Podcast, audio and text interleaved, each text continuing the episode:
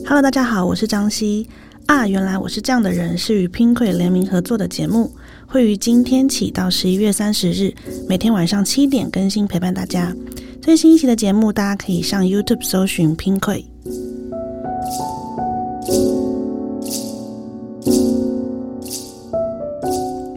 Hello，大家好，我是张希。今天要跟大家分享的呢，也是一个我们如果在前面有做一些小小的独处练习的时候，也很有可能会遇到的一个问题，就是害怕去触碰自己曾经受过的伤。这个问题也是在很多的读者回馈中遇到的，就是我不知道该怎么，我觉得我只要一看到就会痛啊，那个痛可能就包含就是呃，哦，我我我可能我曾经跟他在那边。他在那边跟我告白，然后可是我们后来分手了，然后我就不敢走那条街了。然后那曾经是他最喜欢的呃一间甜点店，那我就不敢再去了。甚至是我觉得有个很难过的事情是，嗯，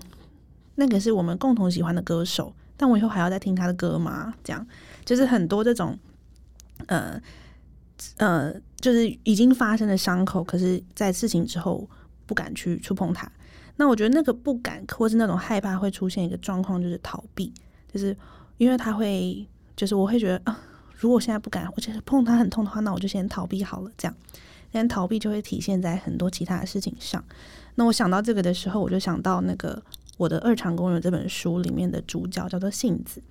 然后我记得有一段我写的事情是在讲，就是他受了，他就是受了一些呃感情上面的伤。那后来他把这个伤口呢，会有一点，因为他没有办法，他没有去处理它，就是他就是因为他觉得很痛嘛，他就不想处理，所以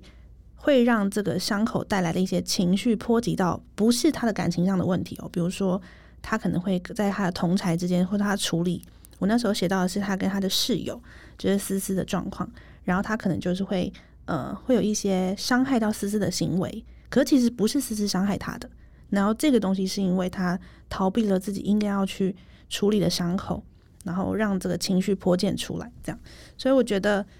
呃，害怕再次触碰伤口这件事情是很常见的问题。然后，但我觉得更容易被忽略掉的事情是，在这个害怕之后的那个逃避，然后冒出的情绪，会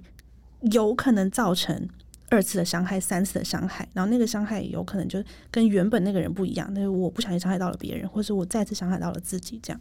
所以这一题，我觉得我那时候思考最大的一个点是情绪。就也是有一次我在跟那个苏炫慧心理师参加他的工作坊的时候，他有聊到那个，我觉得那时候听他讲很动容，因为他说其实负面情绪没有那么可怕，或者说那种疼痛，我觉得很疼痛这件事情也没有那么可怕，因为。它其实是一个引导，就是我们应该要让这情绪引导我们，就是情绪都是有，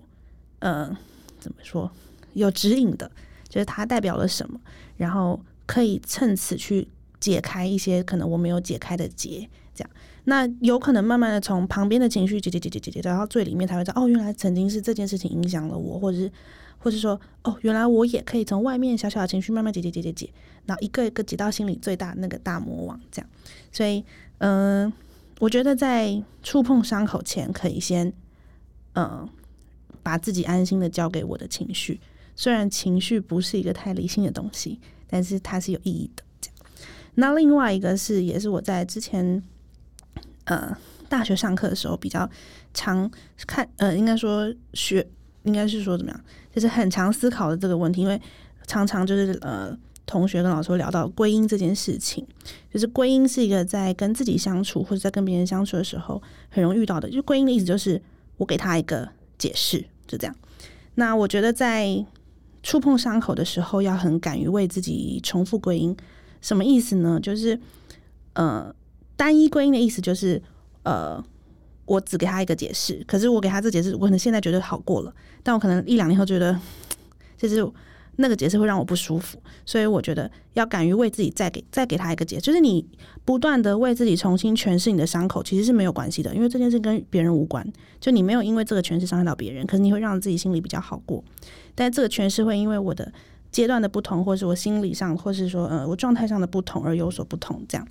然后主要呢，其实就是讲白话一点，就是要找到一个我自己给我自己的答案，而不是对方给我的答案。因为通常伤口都是在一个，比如说冲突或者有个对象身上，那要努力找到的是我怎么样看待这件事情，而不是对方觉得怎么样。这样对，那这是我觉得触碰呃触碰伤口，嗯，比较困难，但是也比较有效的方法。我自己是这样子在面对我曾经有过的伤口的，分享给大家，谢谢。